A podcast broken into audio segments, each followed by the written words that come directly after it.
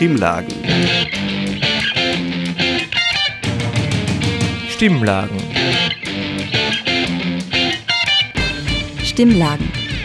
Das Infomagazin der Freien Radios Österreich.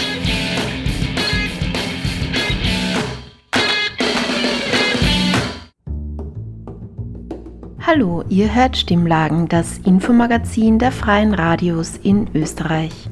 Heute kommt die Sendung aus der Von unten Redaktion, dem Nachrichtenmagazin auf Radio Helsinki in Graz. Aus dem Studio begrüßt euch Tamara mit folgendem Programm. Wahlen in der Türkei. Vergangenen Sonntag fanden die Wahlen in der Türkei statt. Ihr hört eine erste Einordnung der Situation. Im zweiten Beitrag geht es um die geplante Chatkontrolle der EU. Wir sprechen mit der Grundrechtsorganisation epicenter.works darüber. Stimmlagen. Das Infomagazin der Freien Radios Österreich. Am vergangenen Sonntag fanden die Wahlen in der Türkei statt. Anna, Kamil und Hagop sind bereits seit mehreren Wochen in der Türkei, um den Wahlkampf der oppositionellen Yeşilsol-Partei und die Wahlen selbst zu begleiten. Im heutigen Beitrag hört ihr Stimmen vom Wahlsonntag und eine Einschätzung der Wahlen vom Tag danach. Wir sind hier in Bern vor Ort und fragen eine junge Frau, mit der wir vor dem Parteibüro der Yeşilsol-Partei auf die Wahlergebnisse warten, wie für sie die Situation gerade ist. Yani şimdi seçim için dört gözle bekliyoruz sonuçları açıklasın diye. Sen e, seninle burada Yeşil Sol Parti'nin binasının önündeyiz. Durum nasıl? Ee, Slavres başta. Ee, şu an için durumlar yani bir algı yaratmaya çalışıyorlar. İşte Erdoğan kazandı, kazanacak, daha önde diye bir algı yaratmaya çalışıyorlar. Halbuki sandıkların şu an sadece yüzde beşi ya da yüzde onuna kadar bir e, sonuç açıklandı. E, bu durumda da zaten bir algı yaratmaya çalışıyorlar. İşte e, AK Parti kazandı ya da Erdoğan kazandı ki gençler sandıkları, halk sandıkları bıraksınlar, gitsinler ki daha rahat hareket edebilsinler ama e, bu algıya kimse kanmıyor, kanmayacak. Kimse sandıkları şu anda bırakmıyor, sahip çıkıyor. E, inşallah kazanacağız. Äh, Erdogan versucht zurzeit einen, äh, eine Verzögerung herzuführen. Äh, es sind zurzeit gerade mal 10 bis 15 Prozent der Stimmen ausgezählt. Trotzdem werden schon von Seiten der, des Regimes die ersten Ergebnisse veröffentlicht. Dadurch versucht Erdogan so einen Verdacht zu streuen, dass die Wahlen schon von seiner Seite gewonnen wären. Aber die Leute hier lassen sich davon überhaupt nicht beirren. Das Ziel von Erdogan ist, dass die Leute die Wahllokale verlassen. Aber wir tun genau das Gegenteil. Unsere Jugend, unsere Leute bleiben bei den Wahllokalen und werden bis zum Schluss dabei bleiben, die Stimmen auszuzählen. Wir hoffen, dass wir gewinnen werden. Şimdi bu son saatlerde işte seçime kadar ki kalan e, sonuçlara kadar ki kalan e, saatlerde senin içinki durum nasıl? Sen nasılsın? Bütün Türkiye halkı gibi ben de çok heyecanlıyım, çok mutluyum ve umutluyum. Wir haben gefragt, wie für äh, sie die Situation ist, wie sie sich fühlt in den nächsten Stunden, die wir weiterhin auf die Ergebnisse warten werden. Und sie sagt, genauso wie alle anderen, wie die ganze Gesellschaft in der Türkei, bin ich gerade sehr aufgeregt und sehr glücklich, weil ich weiß, dass wir gewinnen werden. Başka söylemek istediğin bir şey var mı Avusturya'daki e, dinleyenlere? Herkese çok selam söylüyorum. Ee, destekleri için herkese teşekkür ediyorum. Ee, adalet, hak, hukuk kazanacak. Gibt es noch etwas, das du an die Zuhörerinnen in Österreich sagen willst? Ich grüße euch.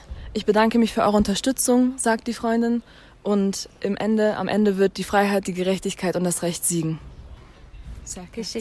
Dankeschön. Viel Erfolg.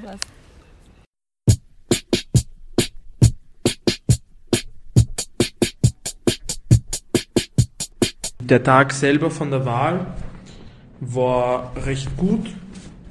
Es waren alle sehr zuversichtlich und waren aber auch komplett eingespannt in Arbeit, weil sie für jeden Bezirk, für jede Schule eigene Leute organisiert haben, die Verantwortlichkeit übernommen haben, dort zu kontrollieren, ob alles glatt läuft, die Stimmen selber gezählt haben, im Vorhinein auch Bescheid bekommen haben, wer äh, sie wählt, damit die Zahlen dann im Nachhinein auch stimmen bzw. vergleichbar sind. Das heißt, es ist äh, immenser Aufwand gewesen. Sie haben auch in ihrer Zentrale dann sieben Computer aufgebaut und von den jeweiligen Bezirken, wo die Verantwortlichen waren, auch immer dann am Abend, wenn das alles vorbei war, Berichte zurückgeschickt bekommen. Und so haben sie immer merken können, welcher Bezirk, welche Schule hat schon fertig gezählt, welche nicht. Und haben da auch dann immer nachfragen können. Kurz vorm Ende der Wahl, wo man halt die Stimme noch abgeben konnte, haben sie noch alle, die nicht zur Wahl gegangen sind, von denen sie Bescheid gewusst haben, auch angerufen. Das heißt, da ist alles gemacht worden, damit jede Stimme auch abgegeben wird. Und danach hieß es abwarten und während dem Verlauf der, der Wahl bis 17 Uhr hat schon unzählige Berichte gegeben davon, dass äh, Leute selber Zettel ausfüllen, mit den Leuten in die Kabine gehen, für sie ausfüllen oder herumkutschiert werden, extra nur wenn sie dann AKB wählen und so weiter. Polizeiübergriffe, Bedrohungen, die es hat unzählige Berichte darüber gegeben, dass viel, viel schief gelaufen ist und eigentlich in den, bei den letzten Wahlen ging die Auszählung recht schnell und heute, also am Tag der Wahl hat sich das immens verzögert, was für alle super schräg war und dann war es schon klar, dass das erst am nächsten Tag entschieden wird. Wir sind bis drei in der Früh aufgewesen und haben das mitverfolgt. Es hat verschiedene Medien gegeben, die ganz arg verzerrt voneinander berichtet haben. Bei den einen hat Erdogan schon 54 Prozent gehabt und der andere 38. Und am nächsten Tag, da, da sind die Leute komplett fertig gewesen, haben kaum geschlafen, haben bis 5, 6 in der Früh gearbeitet. Dann hat man schon auch Statistiken sehen können, wer wo was gewählt hat und sie sind auf jeden Fall nicht auf die erwartete Zahl kommen. Also sie haben sich 80 Prozent erwartet, zum Beispiel für die Parlamentswahlen hier und sind aber so auf 65, 70 kommen. Da war eine riesengroße Enttäuschung da. Einige waren niedergeschlagen und es hat sich auch auf uns abgefärbt weil, weil wir uns auch gewundert haben.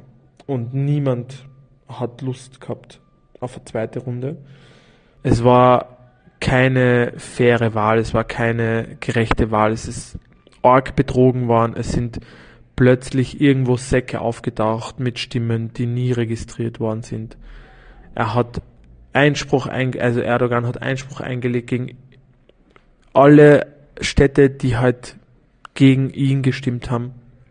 Und es war für alle klar, dass quasi diese Strategie wieder angewendet wird, dass bei den letzten Wahlen auch angewendet worden ist, auch vor allem bei Bürgermeisterwahlen in großen Städten, dass es in die zweite Runde geht, dass medial manipuliert wird und in der zweiten Runde dann die Leute desillusioniert sind, nicht zur Wahl gehen, die eher gegen ihn stimmen würden und aber seine Anhänger natürlich zur Wahl gehen und dann er gewinnt. Das war, das hat, das haben alle gecheckt.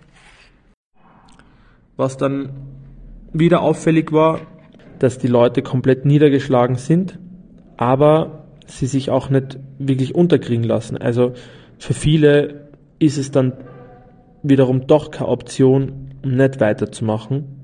Wir haben von einigen schon mitbekommen, dass dass sie abhauen werden, dass sie wahrscheinlich ins Gefängnis kommen, wegen der ganzen, wegen dem Wahlkampf und so weiter, dass, dass das für sie das Ende ist, weil sie eben eingeschränkt werden, aber der Kampf geht weiter und das war auch so ziemlich von jedem die Aussage, dass, dass es einfach keine Wahl gibt, dass man weitermachen muss, und dass man auch ein Versprechen abgegeben hat an die Menschen, dass man für sie weitermacht. Also dieses, diese Verant dieses Verantwortungsgefühl, diese Verpflichtung wird sau ernst genommen und obwohl das schon arg zerschmetternd war alles, machen die Leute weiter. Heute zum Beispiel sind jetzt äh, knapp 100 Leute im Hof gewesen in der HDP-Zentrale und die besprechen jetzt den zweiten Wahlkampf,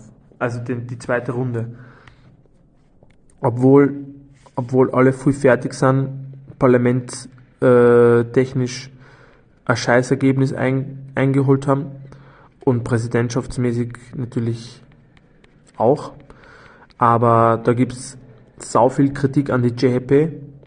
Ähm, zum Beispiel haben wir heute auch gelernt, dass Religion ein ganz arges Thema ist. Also das ist für die Kurden sowie auch für die Türken, generell für die Bevölkerung in der Türkei und Kurdistan ein sau wichtiges Thema.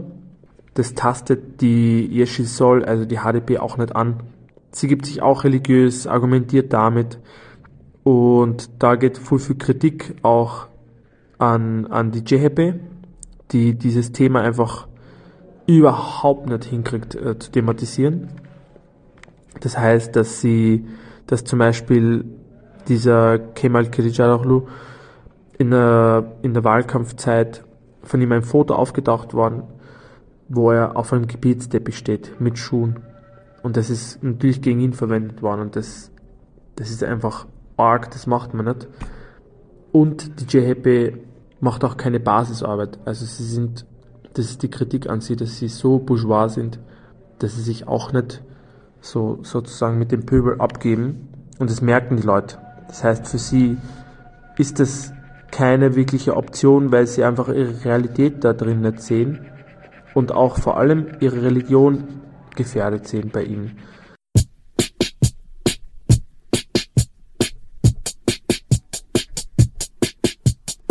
Für einige ist es schon auch das Ende im Sinne von, es gibt so wenig Perspektive da, dass, dass die Leute hier abhauen.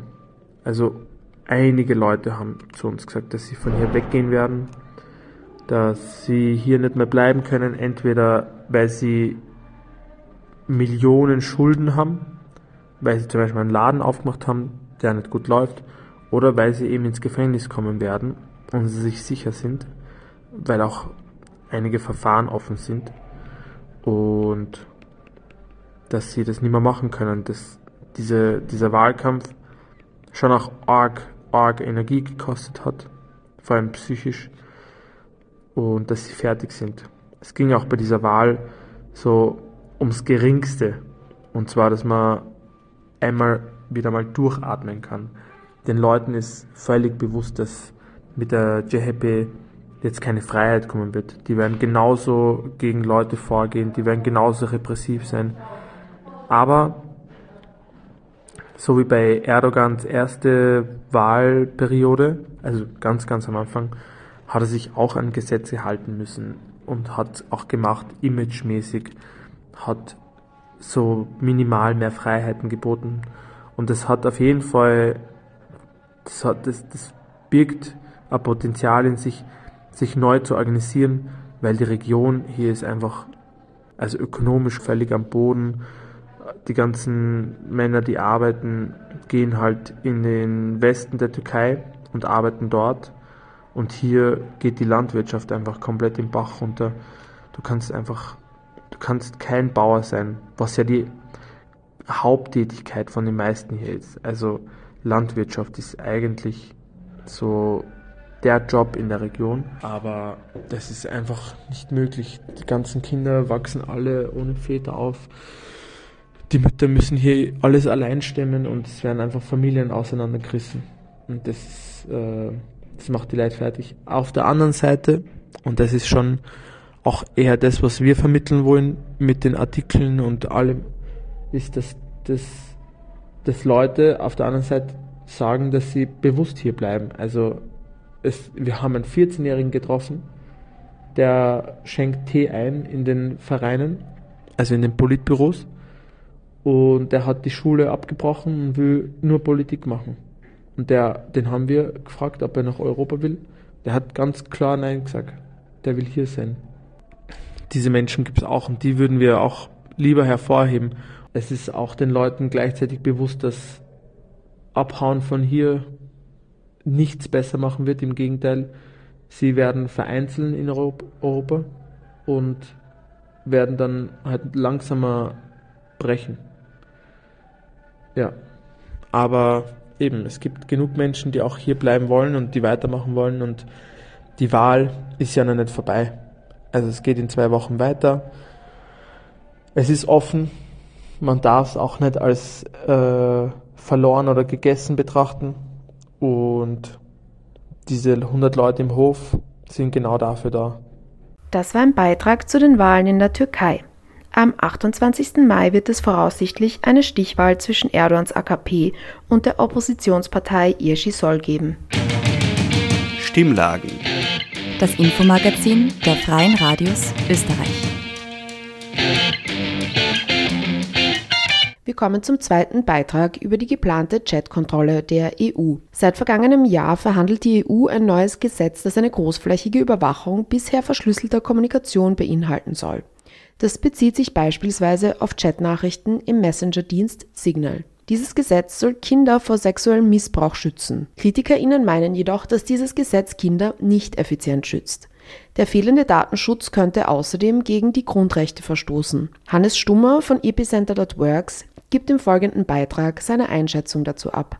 Ja, lieber Hannes, danke, dass wir heute miteinander sprechen können und wir werden über einen Gesetzesentwurf reden, in dem die Kontrolle verschlüsselter Chats beschlossen werden soll im EU-Parlament. Hallo nochmal, danke, dass du heute mit mir drüber redest und du bist ja bei epicenter.works der Experte zu dem Thema und vielleicht magst du dich kurz vorstellen. Genau, mein Name ist Hannes Stummer, ich bin bei der Grundrechtsorganisation Epicenter Works. Also wir arbeiten an Themen, die Grundrechte im digitalen Zeitalter betreffen, wie zum Beispiel ähm, eben die Chatkontrolle. Also diese sehr umstrittene Debatte äh, in ganz Europa zieht sich jetzt schon einige Zeit lang. Österreich hat sich letztes Jahr auch noch strikt gegen diesen Gesetzesentwurf positioniert. Und der wird aber derzeit im EU-Rat und im Europaparlament verhandelt. Kannst du uns zuerst einmal kurz erklären, was in diesem Gesetzesentwurf drinsteht und was sich dazu im Gegensatz zu davor ändern würde? Vor knapp einem Jahr hat die EU-Kommission einen Gesetzesentwurf präsentiert zum Kampf gegen sexuellen Missbrauch von Kindern. Und das soll ähm, stattfinden mit äh, bestimmten Methoden, die im Prinzip auf eine Überwachung der gesamten Bevölkerung in Europa hinauslaufen würden. Und das ist genau auch unsere Kritik.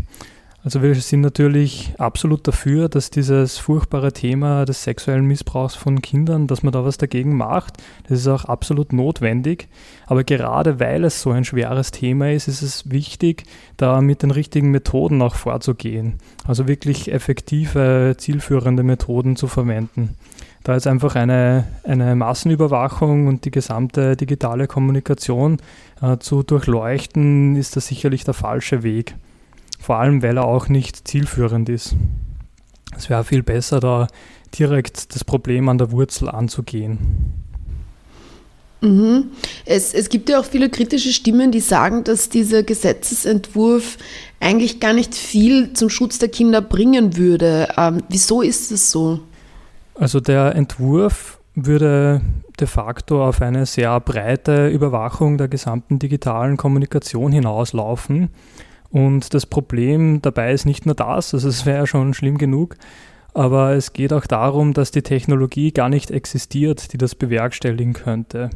Also die Filter, die wirklich verlässlich herausfiltern, ähm, wo jetzt ähm, zum Beispiel Erwachsene versuchen, sich einem Kind sexuell anzunähern oder vielleicht auch Missbrauchsmaterial austauschen, diese Technologien, diese Filter, die gibt es nicht. Also man würde da ähm, sehr hohe Fehlerquoten haben. Das würde auch in sehr hohen Fehlermeldungen natürlich resultieren. Das bedeutet dann, dass das aussortiert werden muss. Also man muss sich das so vorstellen, die Ressourcen sind jetzt schon sehr knapp. Also die Menschen, die ähm, oder gegen den äh, sexuellen Missbrauch von Kindern jetzt schon kämpfen, die auch da ermitteln, ähm, die in dieses ganze Meldesystem involviert sind, die sind alle schon äh, maßlos überfordert. Und jetzt mit diesem Vorschlag der EU-Kommission und mit diesen fehleranfälligen Technologien würde diese Menge an Material, das kontrolliert werden muss, ähm, unglaublich zunehmen. Und vor allem wären da eben sehr viele Falschmeldungen dabei. Und man muss sich das vorstellen, die Menschen, die das kontrollieren, die sind dann mit Unmengen an, an Nachrichten, an Videos, an Bildern konfrontiert, großteils auch legitime, wo zum Beispiel ähm, die aus, aus völlig legitimem Sexting von, zwischen Jugendlichen stammen oder einfach Bilder vom Familienurlaub am Strand sind. Und da würde man einfach eine, eine große Menge an Ressourcen verschwenden, nur um diese Fehlmeldungen auszusortieren.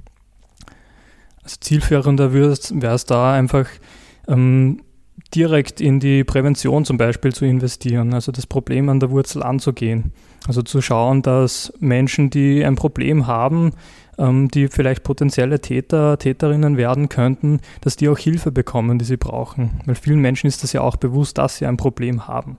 Also man muss da wirklich ähm, dort schon ansetzen, bevor überhaupt äh, was passiert.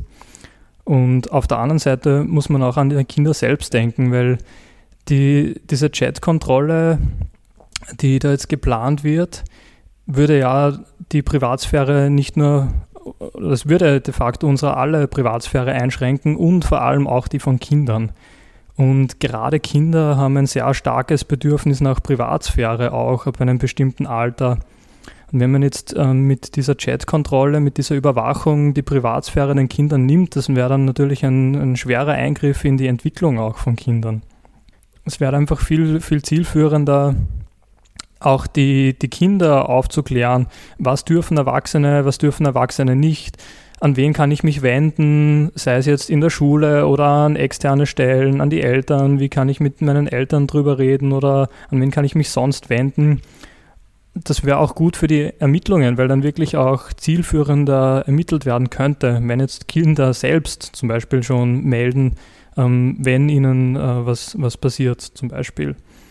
Und das wäre auch gut für die, für die äh, autonome Entwicklung von Kindern, ihnen auch das, das Gefühl zu geben, ich kann selber was tun, ich muss nicht ähm, warten, bis jetzt äh, vielleicht Ermittlungen passieren oder auch nicht. Und, äh, und die Kritik gibt es auch aus ganz unterschiedlichen Richtungen. Es haben sich auch schon zum Beispiel Fußballfans ganz klar im Stadion dazu oder dagegen, gegen diese Chatkontrolle positioniert. Ähm, es haben auch Internetermittler und Ermittlerinnen ganz klar gesagt, dass es nicht zielführend ist. Auch die fordern im Gegenzug einfach mehr Personal, um wirklich auch fokussiert daran arbeiten zu können. Und da jetzt einfach äh, das Personal und die Ressourcen in das Durchforsten von Falschmeldungen zu investieren, ist da sicher nicht zielführend.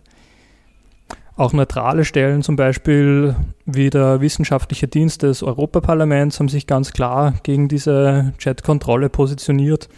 Also das, die haben eine Studie veröffentlicht kürzlich, die auch zu dem Entschluss kommt, dass es erstens grundrechtswidrig ist, so eine Chat-Kontrolle einzuführen und es ist auch ineffektiv. Also es wird den Kindern nicht besser helfen, weil eben mehr Meldungen, also eine höhere Zahl an Meldungen, nicht dazu führen wird automatisch, dass auch mehr Ermittlungen angestoßen werden.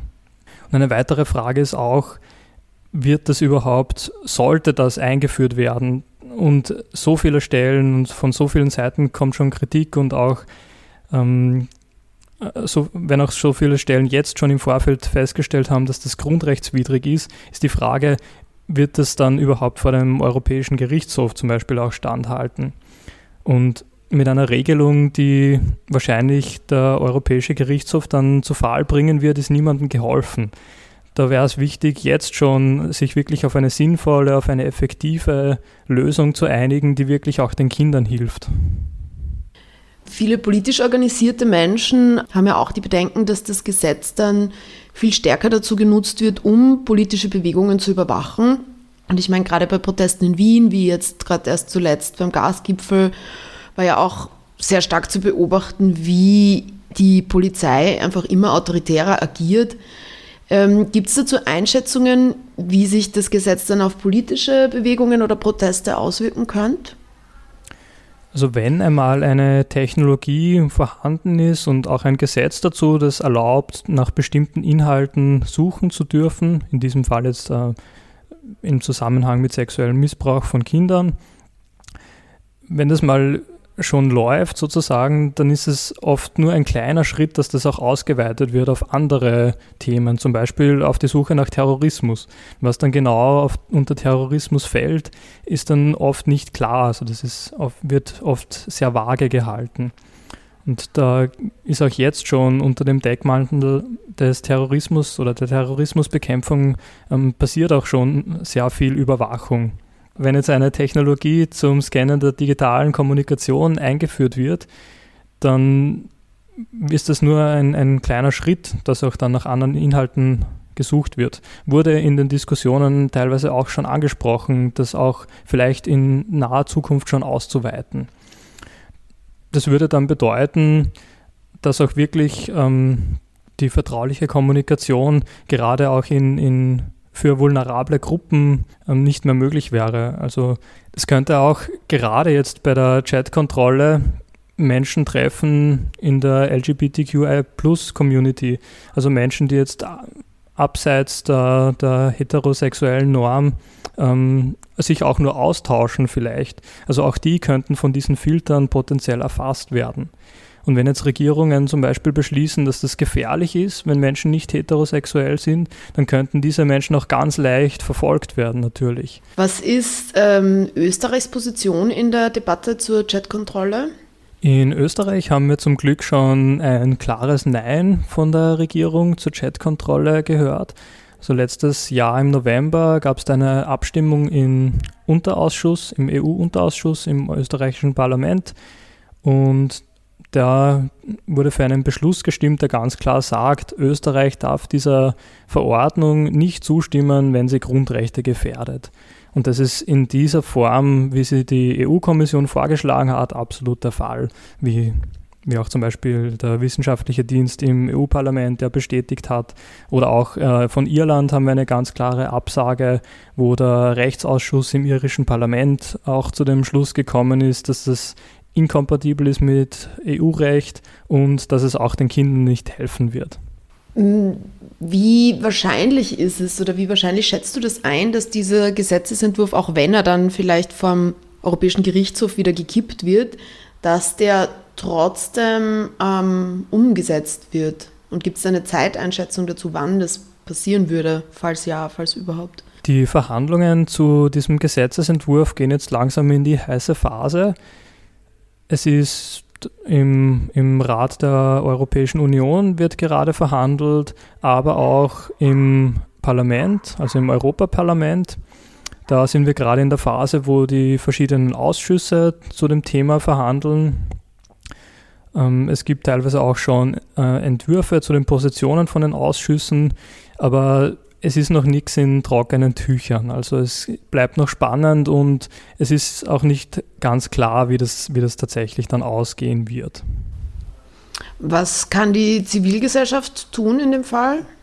Wir sind natürlich als zivilgesellschaftliche Organisation auch bei diesem Thema sehr involviert und wir arbeiten auch auf äh, europaweiter Ebene sehr eng mit anderen Organisationen zusammen. Es gibt auch eine Kampagne, die heißt Stop Scanning Me. Gibt es auch eine Website dazu, stopscanningme.eu. Dort kann man sich noch einmal kompakt ähm, über das Thema informieren, auch auf unserer Website, äh, auf Epicenter Works natürlich.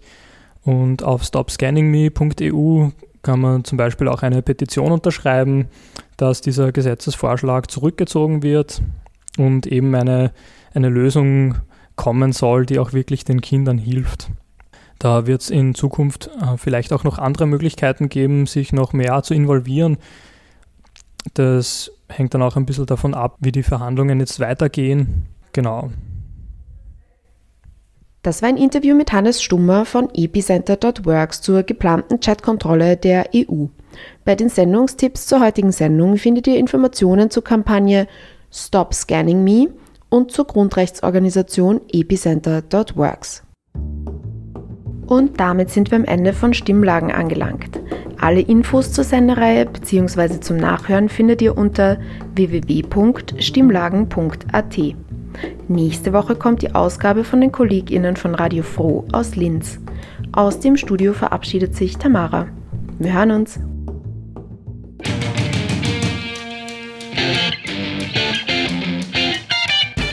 Sie hörten das Magazin Stimmlagen.